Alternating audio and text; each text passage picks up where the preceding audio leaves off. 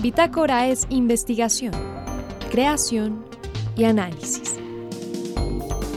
Aquí comienza Bitácora por Javeriana Estéreo.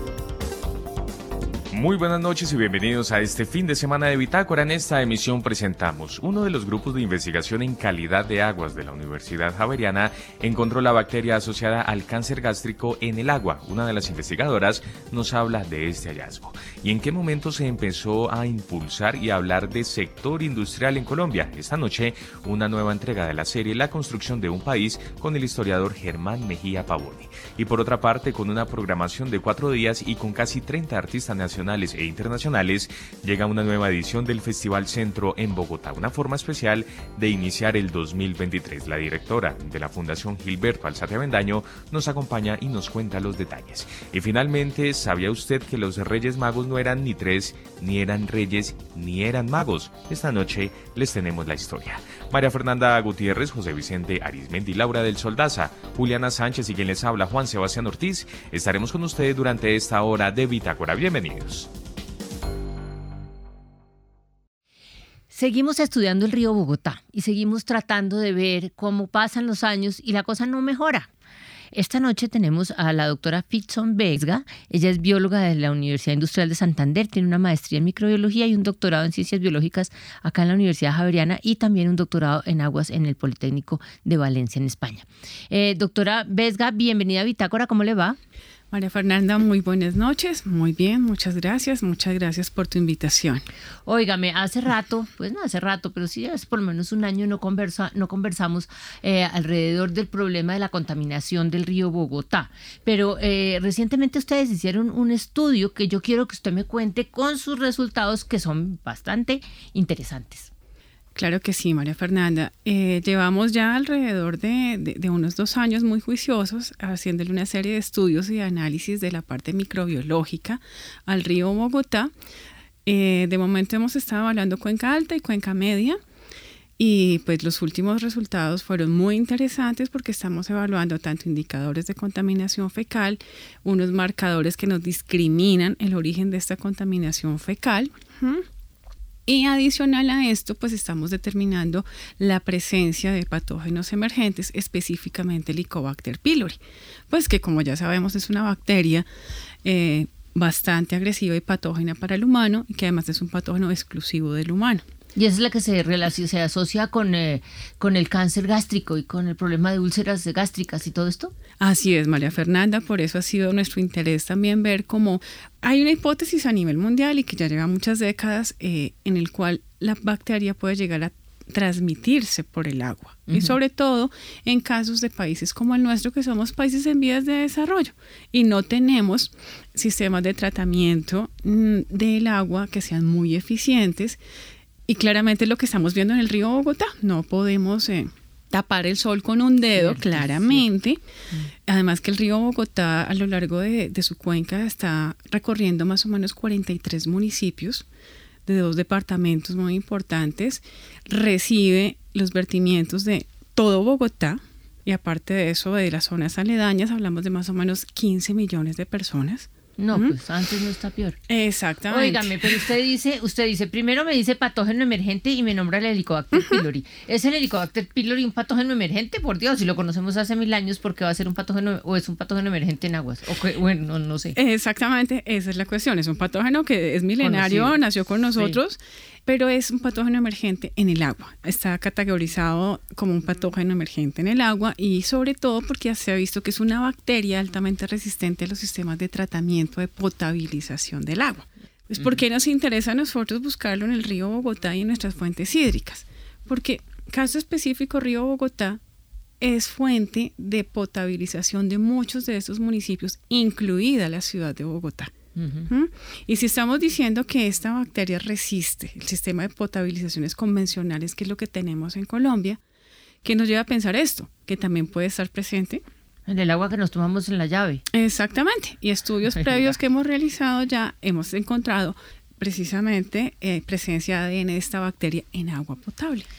dato importante. Me dice también usted que eh, miden indicadores de contaminación fecal. Eso quiere decir que obviamente con todo lo que me acaba de decir, pues es, altísimo el nivel de eh, materia fecal que recibe el, río. ¿Para qué lo medimos indicadores de contaminación fecal si sabemos que está llenísimo de contaminación fecal? Precisamente para saber qué tan llenísimos estamos y sobre todo porque hemos venido escuchando y los esfuerzos que ha hecho el gobierno en cuanto a recuperación del río y ese tipo de cosas. La línea de investigación que en ese momento coordino en la universidad lleva muchos años y mi, mi, antecesora, la doctora Claudia, ella también venía trabajando durante muchos años con este mismo río y esta cuenca y haciéndole esta serie de evaluaciones.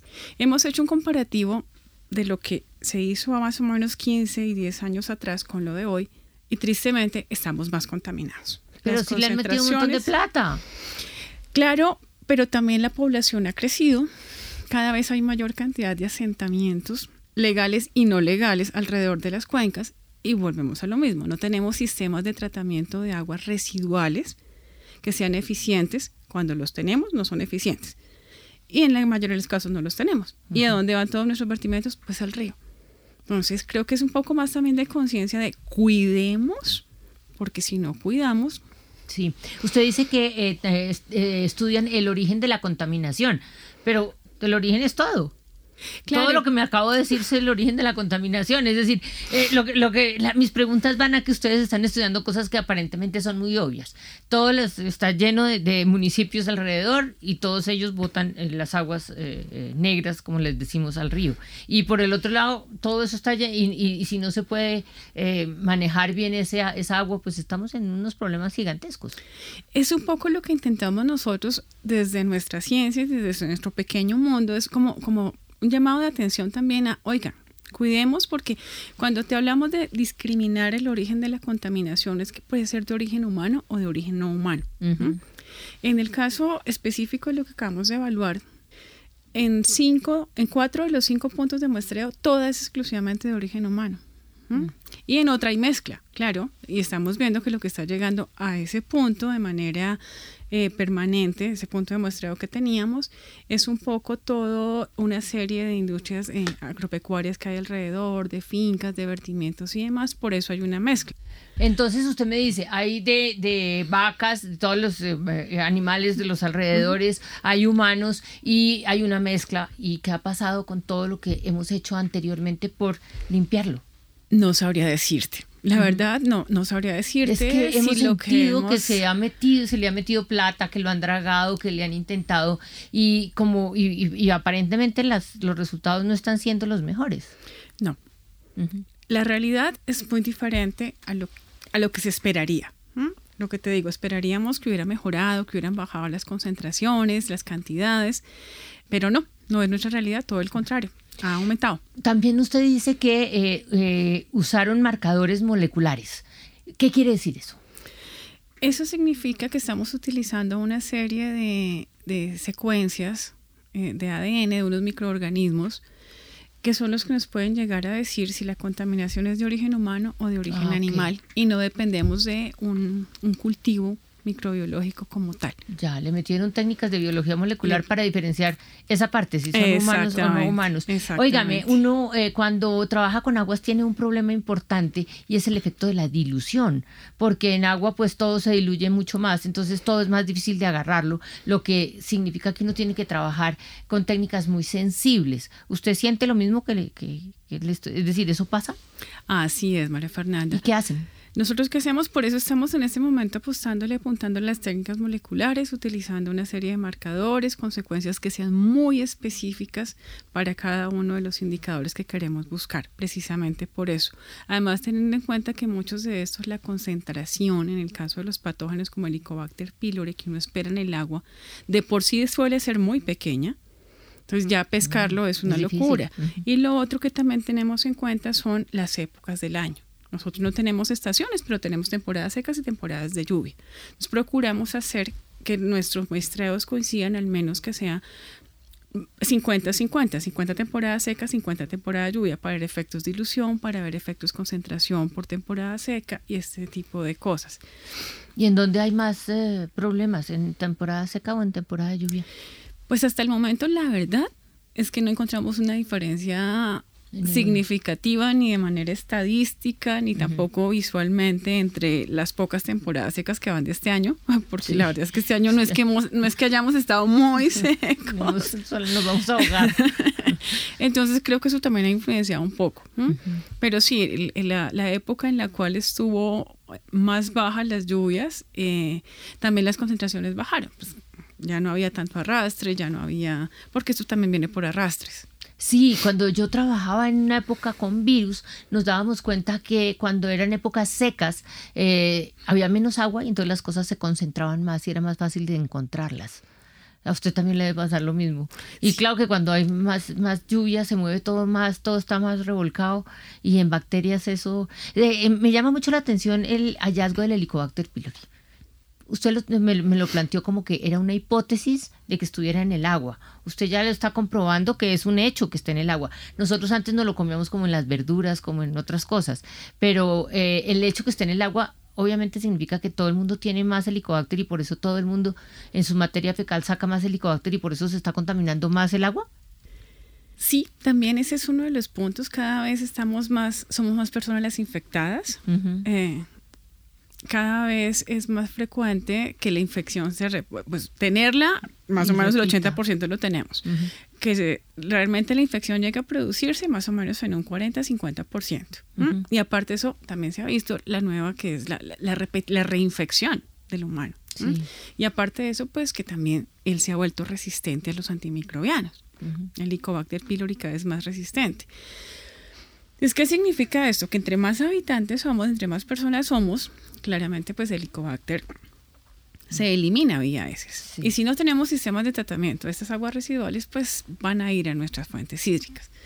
Entonces, pues la idea también es ya empezar a ver un poco la epidemiología de la infección, pues empezar a hacer un trabajo ya un poco más en la parte eh, de los humanos que estén infectados, ojalá hacia poblaciones eh, ribereñas y poder comparar con otros resultados en el agua.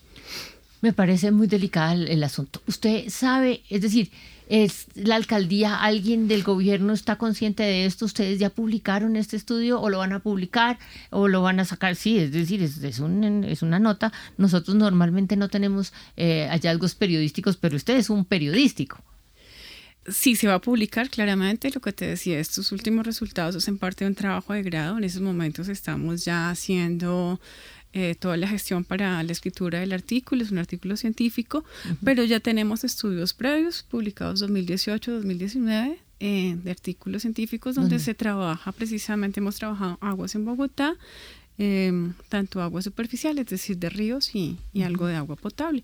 Son, son cosas eh, científicas es decir, no estamos diciendo que la Helicobacter pylori que se encuentra en el agua es la que va a causar la infección, porque es que eso no lo podemos decir. Claro que no. ¿Mm? Aquí lo que estamos diciendo es, hay que tener mucho cuidado porque nosotros humanos infectados estamos contaminando el agua. ¿Mm? ¿Qué problemas pueda causar esta agua contaminada? Con el Helicobacter pylori no es claro porque no, no hemos podido lograr aislarla directamente de la que está en el agua y poder probar un modelo ya biológico in vitro donde diga si esa, esa, esa puede llegar a causar infección y lo otro es lo que te digo, la concentración en la que se encuentra. Tú sabes que esos patógenos tienen concentraciones muy altas para provocar infección. En los primeros estudios que se hicieron, que son los que ya están publicados, la concentración más alta que llegamos a encontrar de Helicobacter era alrededor de 10 a la, una concentración de 10 a la 3 y pues lo que se ha visto para que cause infección tiene una concentración el doble. Entonces, pues no habría mucha correlación, pero nosotros no podemos decir que la bacteria que se encuentra en el agua es la que está infectando al humano. Lo que estamos diciendo es que los humanos estamos contaminando el agua de una manera impresionante. Mire, eh, yo sé que usted es científica, yo sé que usted trabaja en un laboratorio, yo sé que eh, no es responsabilidad de los científicos eh, generar políticas públicas, pero es un, es un, es un problema social que tenemos. ¿Usted podría escribir una carta al gobernador diciéndole, señor gobernador, mire su río? Podríamos hacerlo, pero, pero mire el caso, María Fernanda, y es en cuanto a controles de calidad microbiológica que se le hacen al agua. Hasta el 2015 teníamos una resolución para aguas de reuso, que eran aguas que se van a utilizar en riegos, que es lo que tú acabas de decir ahorita, que es muy importante, y contemplaba cinco indicadores entre bacterias y parásitos de la parte microbiológica. Este año, tristemente, aparece una resolución donde deroga esa resolución y ya no piden absolutamente nada. Hágame usted el favor. Ahora sí hay que mandarle tres cartas al gobernador. Entonces dice uno, ¿qué estamos haciendo? Por favor. No, es muy importante la concientización del problema. El problema es un problema de verdad eh, importante. Y eso que no le miran virus, que también es un problema bastante Nosotros importante. Nosotros lo hacemos de manera indirecta con los bacteriófagos. y, y, está re alto. Sí, pero no, pero no lo, pero no lo, lo, estamos publicando y eso es parte de lo que tenemos que hacer, publicar eh, y publicárselo algo. Yo insisto en publicarlo al gobernador. Es decir, me, me parece importante, ¿sabe por qué? Porque al río Bogotá el país le ha metido mucha plata. Lo han dragado, lo han buscado, lo han trabajado y es, es un poquito preocupante pensar que la cosa no estemos mejorando, sino que vamos de para atrás. ¿El futuro de su investigación? Seguiremos trabajando en buscar precisamente discriminadores de la contaminación para estar un poco más seguros de que está llegando. Eh, empezar a buscar las relaciones precisamente en cuanto a patógenos emergentes presentes en el agua, con toda esta parte de la resistencia antimicrobiana. Importante. Y sobre todo, pues si nos dan la oportunidad de tener alternativas de, de buscar la manera de conservar nuestro recurso hídrico. es la única forma que tenemos porque creo que sin gasolina podemos vivir sin agua, lo dudo mucho. Doctora Pitson Vega del Departamento de Microbiología de la Universidad Javeriana, es usted muy amable eh, y sigamos trabajando por nuestro río. Muchas gracias. Con gusto, gracias.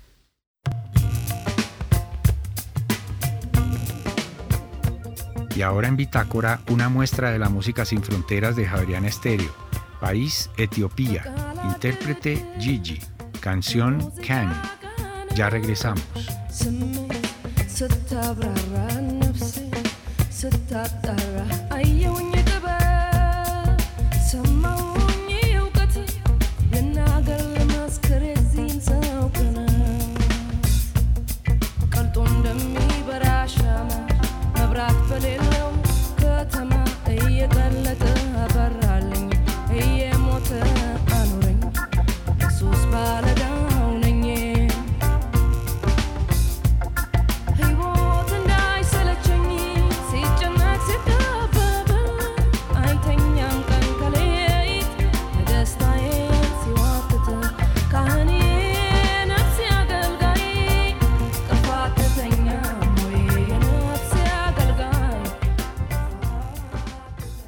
Javeriana Estéreo, sin fronteras.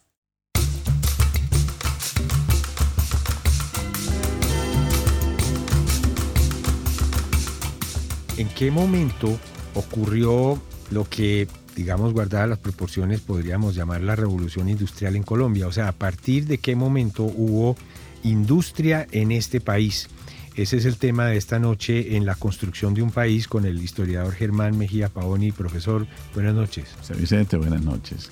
¿A partir de qué periodo de la historia en Colombia pasamos, digamos, de los talleres artesanales o de la, sí, de la artesanía a la industria grande? Sabiendo que convivieron, pero si le ponemos una fecha, digamos 1890, te puedes ir a 1880 y algo, pero claramente las primeras grandes fábricas, o sea, la producción mecanizada de un objeto, hacia 1880 en adelante para Colombia. O sea, una cosa es tener una locería en la que yo hago platos y pocillos, por ejemplo, como hay todavía en Ráquira.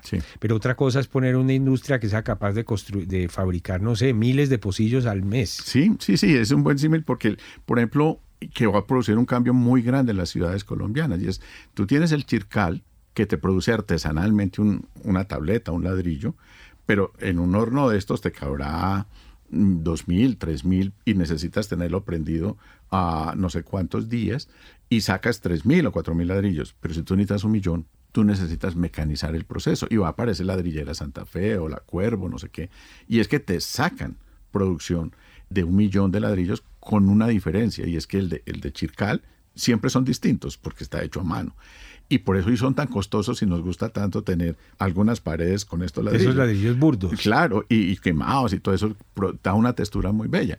Pero es que tú no puedes hacer toda la ciudad con base en eso. Entonces tú tienes la producción industrial de ladrillo y es la capacidad de mecanizar todo el proceso y hacer unos hornos que sean capaces de mantener la temperatura necesaria para que unos bloques de arcilla que están modelados también mecánicamente puedan producir eso. ¿Cuáles fueron los productos que inicialmente se volvieron industriales en este país? Yo creo que sobre todo el, que más efecto va a tener sobre eso que llamaríamos una especie de revolución industrial, la textil, desde luego. Pero la industria de alimentos, bueno, no voy, a, no voy a decir una barbaridad, es que la cerveza es un alimento, porque empezó también por las bebidas, pero por ejemplo, si uno se va a la Plaza España en Bogotá, va a ver la fachada de una fábrica enorme que todavía está el signo y es la fábrica de pastas gallo. Y varias en el país también de industria de, productora de pastas. Entonces, lo textil, los alimentos, algunas bebidas y materiales de construcción como el ladrillo, en fin, va a ser importante. Un poquito más adelante va a traer el cemento, pero Colombia empieza a crecer sus ciudades con cemento importado. De pronto, conectando con temas que hemos hablado en el pasado, quien habla de industria habla de máquinas y quien habla de máquinas habla de entonces hay que producir esas máquinas o repararlas, en fin, eso también trae unos beneficios laterales. Va a requerir dos cosas. Muchas de las máquinas, casi todas van a ser importadas, pero ya tú tienes el ferrocarril y tienes los la red de ferrocarriles que están asociadas a este nacimiento de la industria. Es como jugar al, al huevo y la gallina, o sea, es que el ferrocarril empujó a la industria, la industria era la maquinaria pagaba los fletes del ferrocarril que se estaba moviendo. Eso vino al mismo tiempo. Y no hay industria, en el sentido literal de la palabra, sin maquinaria. O sea, se importó. La capacidad del país para producir maquinaria la teníamos, pero era pequeña. Teníamos una ingeniería suficiente para hacer algunas cosas, pero sobre todo para armar maquinaria, mantenerla y acomodarla. Pero vas a necesitar una segunda cosa, electricidad. Claro. O sea, tú tienes que moverlas. Sí, la gracia de una máquina es que se mueva por sí misma, ¿no? Ya, que, a velocidades altas y permanentes. ¿Qué es la diferencia con la fábrica de losa? O sea, hay como tres escalones. El taller artesanal, unos talleres manufactureros, por ejemplo, el que Fenicia, que te va a producir tazas de baño, el losa, en fin, en una mayor cantidad porque ya utiliza algunos moldes, máquinas y más empleados, pero todavía no está totalmente mecanizada y llega ya después la gran fábrica mecanizada. Esa necesita una fuerza que te mueva la máquina y generalmente va a ser, cuando ya no puedes usar el agua como tal, lo hidráulico, vas a tener que usar algo que te produzca electricidad en un momento en que el país no produce electricidad. Entonces, cada fábrica, estas iniciales, cada una de ellas va a ser productora de su propia energía. Por eso estos movimientos son revolucionarios, porque transforman la sociedad. Claro, claro, y te van generando ¿Te acuerdas del programa en que hablamos del café? Te genera cadenas de valor. O sea, para producir una tela tuviste que tener un sitio donde produces electricidad. Y ahí vas a tener otros empleados haciendo una función que necesita la fábrica. Ahora, Germán, la gran industria es un fenómeno urbano. En lo rural, pues no funcionan las fábricas. Y si es rural, está pegadita a la ciudad. es que es porque las fuentes de agua, por ejemplo, es bello con respecto a Medellín o algunos de los pueblos alrededor de Bogotá, sobre todo cuando los municipios anexos, Fontibón o Bosa o Suba, no eran todavía Bogotá, pues ahí estaban algunas de las fuentes de los sitios de estas empresas, porque ahí está, por ejemplo, la arcilla, si es cemento, o las fuentes de agua, si están moviendo calderas o todo esto para producir vapor, que es lo que va a necesitar la ciudad. El cambio, eso es un cambio de escala, además porque no sé qué es primero, el huevo o la gallina. Si empiezas a producir miles de artículos, pues necesitas un mercado. Exacto. O lo generas o, empiezas a producir porque ya está el mercado y no había quien lo abasteciera. Sí, y es fundamental. Tú no puedes tener una gran producción industrial si no has urbanizado. Y en este momento, muchas personas que están trabajando en las fábricas están ganando salario. Y porque ganan salario tienen que salir a comprar porque ellos no tienen tiempo de hacer las cosas. Este es el gran cambio del mundo antiguo con el mundo moderno. Y es que antes tú suplías tus necesidades de lo que no puedes producir con el taller artesanal y las ciudades y los núcleos urbanos tenían sus talleres, pero la escala permitía que eso funcionara. Aquí no, aquí ya tú tienes Bogotá, qué sé yo, 200 mil habitantes a finales de, los, de la primera década del, del siglo XX, donde por lo menos la mitad, si no más de esa población, tiene que salir al mercado a comprar todo. Entonces, tú trabajas para ganar plata, para comprar lo que necesitas y con eso tienes trabajo que es produciendo lo que vas a comprar. Esa cadena es el capitalismo. Exactamente. La industria, de hecho, el mundo entero se industrializó durante el siglo XX. Sí, claro. Fue la etapa. Digamos, los antecedentes están en el XIX, pero el gran crecimiento está ahí. hay algunas diferencias. Los países que logran tener fábricas que producen fábricas que es lo que vamos a llamar el mundo desarrollado. Y los países que van a comprar las máquinas que producen ellos, pero que producen otros alimentos. Entonces, ya llamamos el mundo dependiente. Eso tiene muchas explicaciones, en fin, que no. Volvamos a decir eso, Germán, porque dijiste fábricas que producen fábricas. Sí, literal. ah, bueno. Máquina, o sea, fábricas que producen maquinaria. O sea, la maquinaria con la que otra fábrica se va a amontonar. Eso era lo que quería decir, sí, señor. Sí, que le dicen bienes de capital los economistas. Exacto. Que aún hoy en día es un poco así. O sea, usted hoy en día va a montar una fábrica para producir algo y trae las máquinas de Alemania o de Japón o de Estados Unidos. Sí, o te la inventas, pero necesitas. Que eso es desarrollar la capacidad de un país, es esa capacidad de desarrollar en máquinas. Lo que pasa es que el mundo ya no funciona por países, funciona es por, por todas estas redes de producción que llamamos la globalización. Y es que un país tiene las oficinas, pero las fábricas donde está la manufactura está en otro, utilizando diferencias salariales. Eh, bueno, en fin, esto es un problema serio. Pero la manera como esto está funcionando hoy en día es distinta como era a comienzos del siglo XX. Así es. Un cambio de escala, la gran industria es el tema de esta noche en la construcción de un país con Germán Mejía Pavoni. Profesor, hasta la próxima. Pues a Vicente, un gusto como siempre.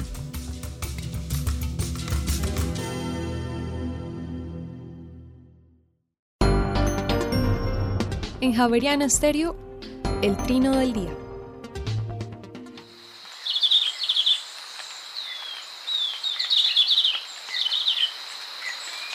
El verderón castaño que oímos trinar no llega a medir más de 12 centímetros. Tiene la cabeza rojiza y el cuerpo y las alas de color oliva claro. Se puede observar en la serranía de Perijá, en los límites entre Colombia y Venezuela. Vive en pareja y forma grupos mixtos con otras especies. Rara vez vuela por encima del bosque, prefiere quedar protegido bajo las copas de los árboles. El trino del verderón castaño forma parte del Banco de Sonidos de Aves Colombianas recopilado por el Instituto von Humboldt y la Universidad de Cornell. Hay un evento que se convierte en ícono, se convierte en un referente para la cultura, para el arte en la ciudad y ante todo para la música. Se trata del Festival Centro 2023. Y esta noche está con nosotros la directora de la Fundación Gilberto Alzate Avendaño, Margarita Díaz. Margarita, muy buenas noches y bienvenida a esta misión de Bitácora. Buenas noches, Juan. Un saludo especial para ti y para todos los oyentes de esta misión de Bitácora. Muy bien, eh, Margarita, ¿por qué se hace un festival de música y con qué características? ¿Cuál es el propósito al iniciar el año? Bueno, porque no hay mejor momento para visitar el centro de Bogotá que en el mes de enero, que es un mes soleado, que llegamos recargados de energías a comenzar el año. Y porque no hay mejor manera de comenzar el año que con música, con toda esa oferta musical que trae el Festival del Año tan diversa, tan ecléctico que es, para que si no tenemos plan podamos arrancar el año con mucha música y con mucha diversión en el centro de Bogotá. Muy bien, eh, Margarita, en relación con las novedades de esta edición 2023, ¿cuáles podemos destacar?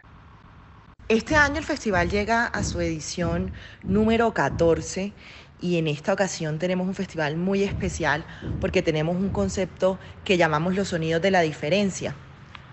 Nos dimos cuenta cuando estábamos pensando y conceptualizando esta nueva versión que el país se encuentra en un momento muy polarizado y que es muy difícil encontrarse con el otro o reconocer al otro. Y estamos convencidos que la música es la mejor herramienta para ese encuentro quisimos hacer una curaduría de la mano de Luisa Piñeros, de Juan Antonio El Enemigo y de Octavio Arbeláez, que tradujera ese encuentro en los espacios del festival. Por eso, si bien todos los años el festival ha sido muy diverso, en esta ocasión lo que quisimos fue escoger bandas, solistas, grupos que representaran el encuentro de orígenes, que representaran el encuentro de la diversidad sexual, de la, de la, del encuentro también poblacional y lo que escogimos fueron bandas que no solamente la apuestan a una escena musical, sino que mezclan sonidos, escenas musicales, orígenes, eh, y por eso en cada uno de los días del festival vas a encontrar mucha diversidad en los diferentes escenarios. Esa es como la gran apuesta de este año y la gran novedad que tenemos, que nos servirá sin duda alguna para disfrutar, sí, pero también para ver el otro, reconocer sus gustos, apreciarlos y ponernos en los zapatos de él. Y es que además el Festival Centro se fortalece junto con otros escenarios y otras experiencias que la Fundación Gilberto Alzate Avendaño tiene, como por ejemplo el Bronx Distrito Creativo, y que alimentan además el arte y la cultura de Bogotá.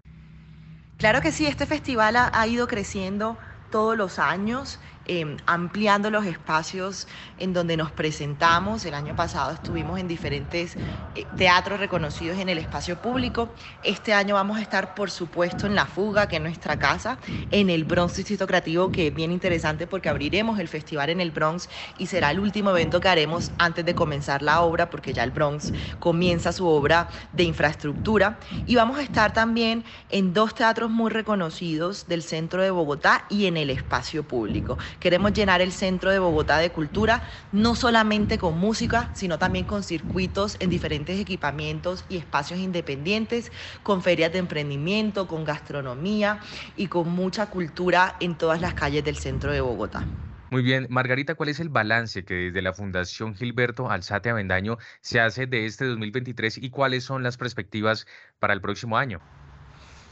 Bueno, justo ahora ya estamos cerrando año con, mucha emoción, felicidad por todos los logros del 2022. Justo estamos en época navideña con el sector cultura en este momento en nuestra Plaza de Bolívar con el gran show del Árbol de la Abundancia, en la Plaza de Toros con toda nuestra feria de emprendimientos de escultura local.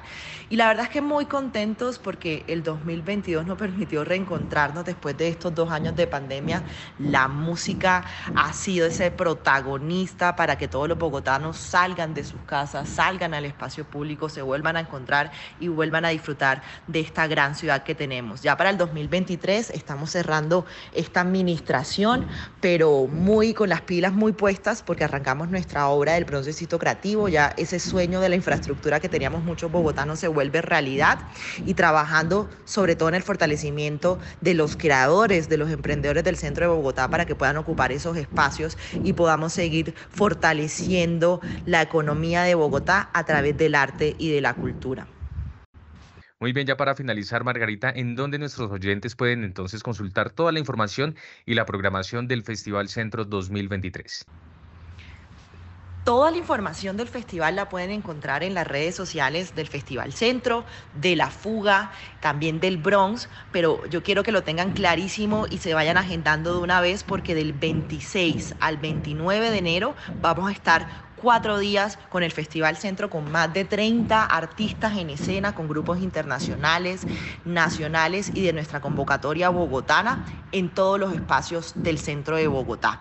Anímense de una vez los que se van de vacaciones regresen antes del 26 de enero porque este año el Festival Centro llega con toda y nos vamos a encontrar con los sonidos de la diferencia. Muy bien, pues eh, Margarita Díaz, directora de la Fundación Gilberto Alzate Avendaño, muchas gracias por haber estado con nosotros en esta emisión de Bitácora. Siempre bienvenida a Javeriana Estéreo y nos vemos en el Festival Centro 2023. Un abrazo fuerte. Y ahora en Bitácora, una muestra de la música sin fronteras de Javeriana Estéreo. País Malí. Intérpretes Habib Koité. Canción Titati. Ya regresamos.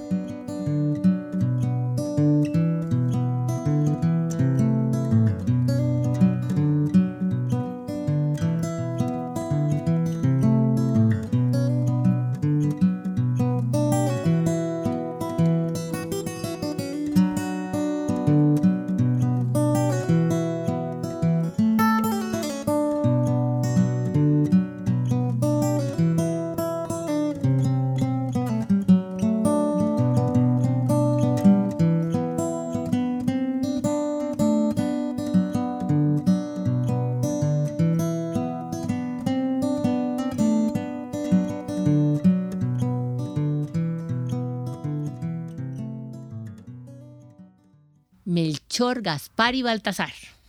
Los Reyes Magos, nosotros los tenemos poquito en nuestra cultura, yo no lo siento, no sé si todo el mundo le pasa lo mismo, eh, para discutir ese tema. Estoy esta noche con Mariela Marcano.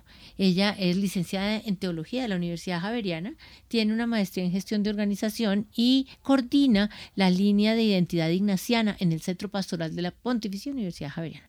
Eh, Mariela, feliz Navidad. Feliz Navidad y Felices Reyes. ¿En enero?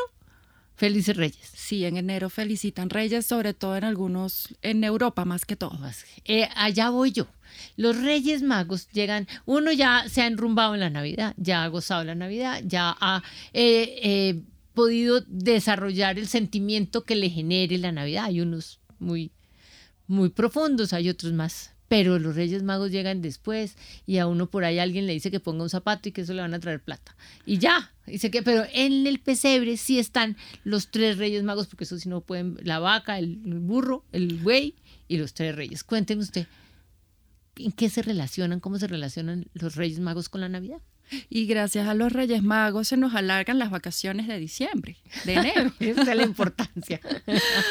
bueno, Em, el tiempo de Navidad em, también es, digamos, dentro de la experiencia eclesial es un tiempo, ¿no? No, no es solo un día, no es solo, la Navidad no es solo el 25 de diciembre, es un tiempo que también eh, tiene unas fiestas que incluye este tiempo de Navidad. Entonces, eh, la Navidad como ese reconocimiento del nacimiento de, de Dios que se hace niño, entonces por eso tenemos el pesebre y en ese pesebre está el niño Dios. Eh, nosotros pues en, América Latina pues le pedimos al niño Dios, ¿no? Le, le pedimos. Sí, le pedimos. Cosas espirituales y cosas materiales. materiales, ¿sí? Em, pero estamos realmente celebrando es la llegada, el nacimiento de ese hombre que viene a traer la paz, la salvación, que viene a traer esperanza, Sí, ese hombre en el que vemos después en el desarrollo de su vida que está siempre sanando, sanando el corazón de las personas, acompañando a otros, levantando. Entonces es muy importante para nosotros que la Navidad tiene un sentido de mirar a ese niño, ¿no? Mirar a ese Dios que se hace ser humano, ¿sí? Para también entender todas nuestras situaciones humanas, ¿no? Un niño frágil, pero que encierra en sí todo un gran misterio, que se va desplegando pues también en toda la vida de Jesús y a lo largo de la historia, y es un misterio que también se revela en nuestras vidas. ¿Qué tiene que ver esto con los Reyes Magos? Bueno, los Reyes Magos, eh, como dicen por ahí en el chiste, no son ni reyes, ni son magos, ni son tres. Entonces, el texto... No, no, pues no sabemos, no sabemos. Te cuento un poco. No son reyes, no son magos y no son tres mil. Resulta que el texto, eh, el texto bíblico que se lee el día de la Epifanía, que es la fiesta en la que celebramos la manifestación de Dios a la humanidad, a toda la humanidad, esa humanidad está representada en los magos de Oriente. Ese texto lo narra el Evangelio de San Mateo. Mateo capítulo 2, encontramos eh, toda la historia de los magos de Oriente. Es el único evangelio que habla de estos magos. En ningún momento les llama reyes, así nosotros tengamos más, a mí también me cuesta como no decir reyes, pero en ningún momento el texto les habla de reyes, sino de magos. Eh, y no hay tres, sino que hay tres dones. ¿sí? No sé si recuerdas cuáles son estos dones de los reyes. Pues eh, yo me acuerdo que uno traía incienso, el otro traía oro y el otro tenía mirra. Yo no sé qué es eh, mirra, no, muy bien. El incienso lo ponen en la misa y huele, a mí me gusta. El oro, ese sí lo tenemos clarito, eh, pero la mirra sí no sé qué es. Oro, incienso y mirra.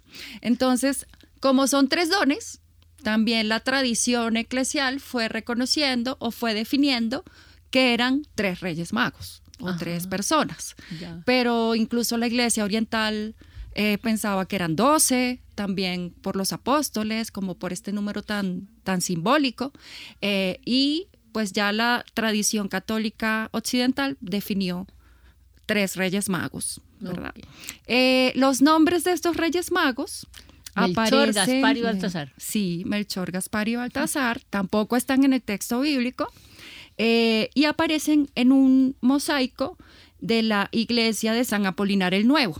Y ahí es el primer vestigio, el primer lugar donde aparecen los Reyes Magos con los nombres. ¿Y Entonces, eso también pasó en Italia. Ah, en Italia.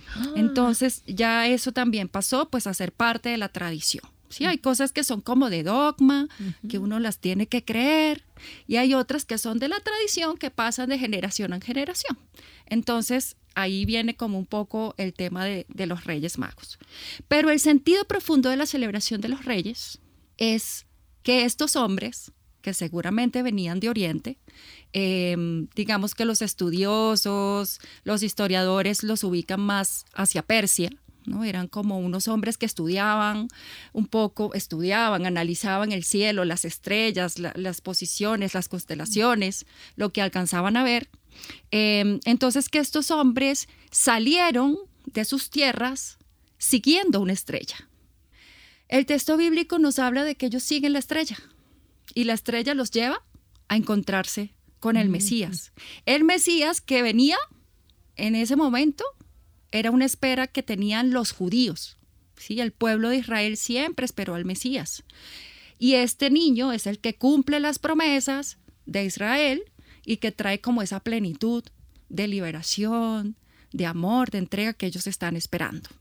Estos magos de Oriente no sabemos tampoco por qué llegan allí, porque ellos no están esperando al Mesías, pero la estrella, de alguna manera simbólica, les dice que hay un acontecimiento muy importante que está sucediendo en Belén y ellos se ponen en camino. Pero no es una estrella simbólica, es una estrella de verdad.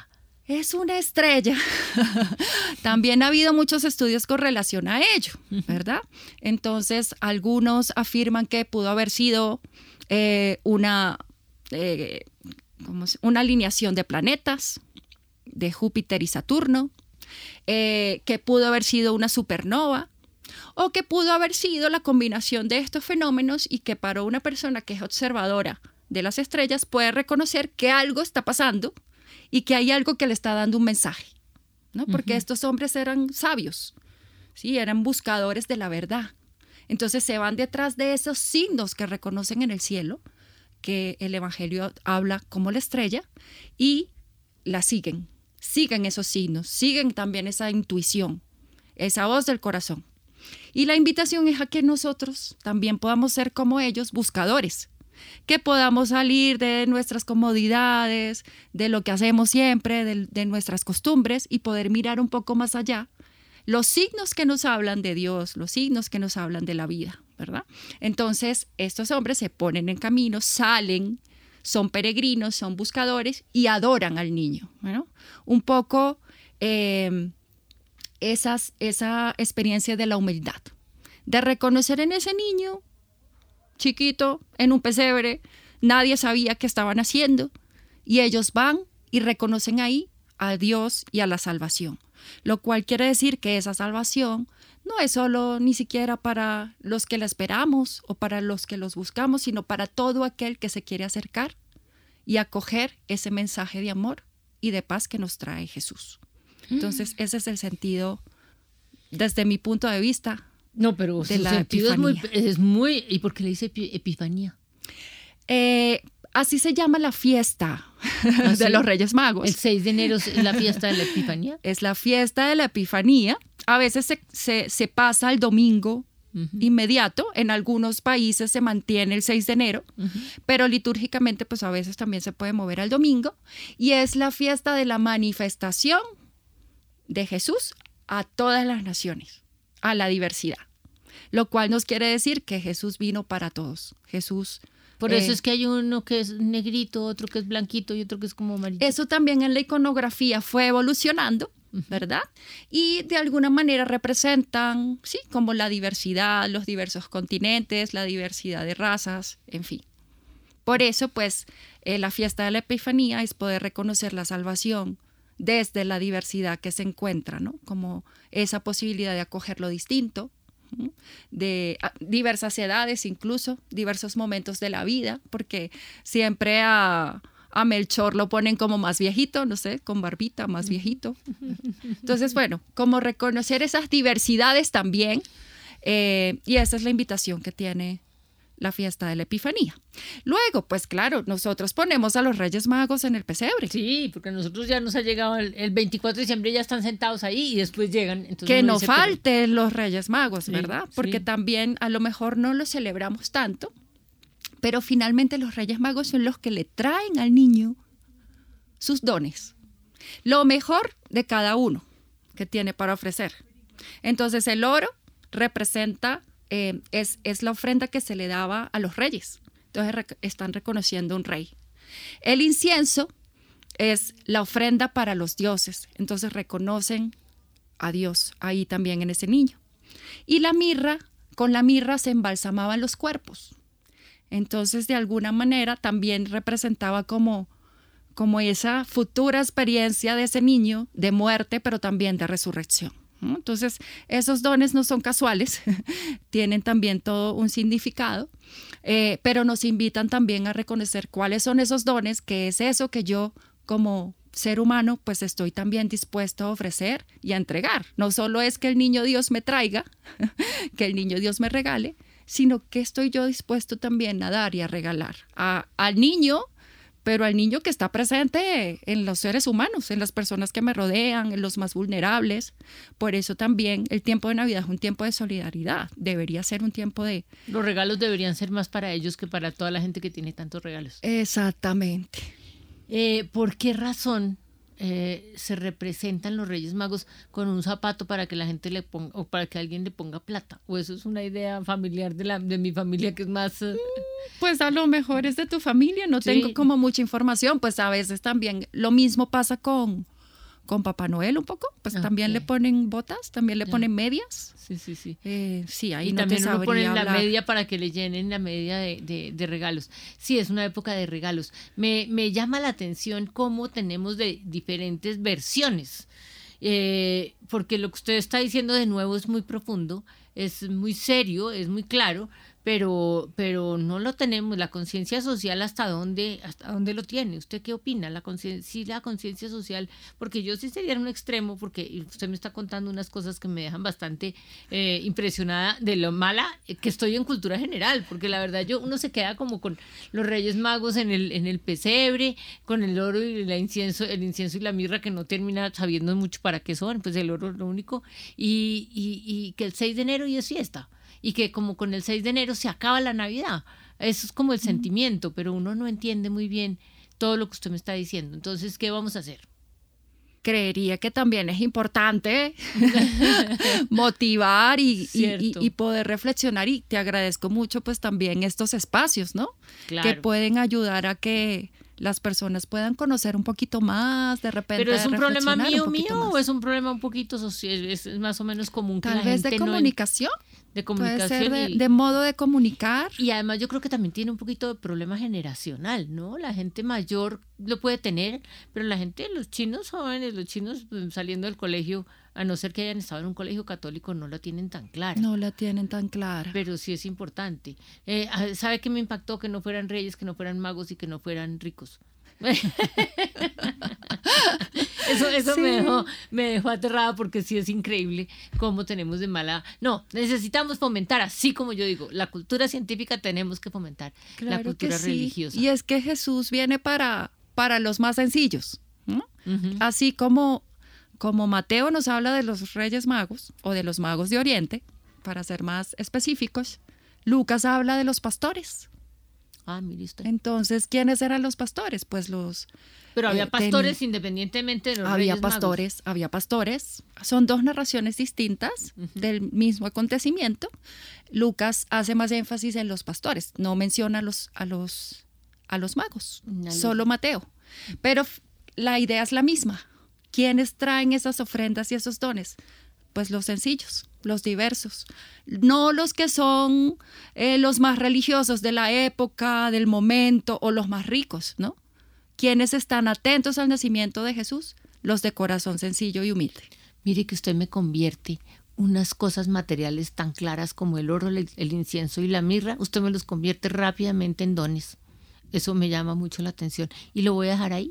Lo voy a dejar solamente como un momento de pensar si el oro realmente es oro o es un don. Feliz Navidad. Feliz Navidad. Y antes de finalizar esta emisión de Bitácora, les tenemos tres recomendaciones culturales para que ustedes se programen con nosotros durante la jornada de mañana y el próximo fin de semana. Iniciamos esta agenda con la obra El tiempo del Guayacán, una obra unipersonal de danza contemporánea y multimedia que toma la metáfora del árbol del Guayacán para hacer una reflexión crítica sobre las nociones de desarrollo y progreso de los seres humanos en torno a la naturaleza. Recuerde, a las 7 de la noche mañana en la Sala Gaitán en el centro de Bogotá. Por otra parte, el próximo sábado 17 de diciembre a las 2 de la tarde se realizará un concierto navideño. Este es un espacio para dar la bienvenida a la Navidad con música, cultura y baile para disfrutar en familia y con los amigos, con los artistas internacionales y con el espíritu de la celebración que nos convoca en esta época del año. Recuerde, desde las 2 y 30 de la tarde en la Media Torta de Bogotá. Y finalmente el próximo domingo los invitamos a disfrutar del espacio Ruta Universo Vivo en el planetario de Bogotá. La astronomía sorprende por la gran cantidad de ciencias y disciplinas que vinculan al estudio del cosmos. En esta oportunidad, el planetario abordará la astrobiología, un campo que se pregunta por la vida en el universo, su origen, evolución y futuro con la ruta Universo Vivo, desde las 10 de la mañana y hasta las 5 de la tarde el próximo domingo en el planetario de Bogotá. Y así llegamos al final de esa misión de Bitácora. ustedes muchas gracias por haber estado con nosotros. Los invitamos a que continúen en Javeriana Estéreo. Ya una nueva entrega de la serie 50 vidas y a continuación Luis Fernando Rondón y Rock 91.9. Que tengan todos ustedes un feliz fin de semana.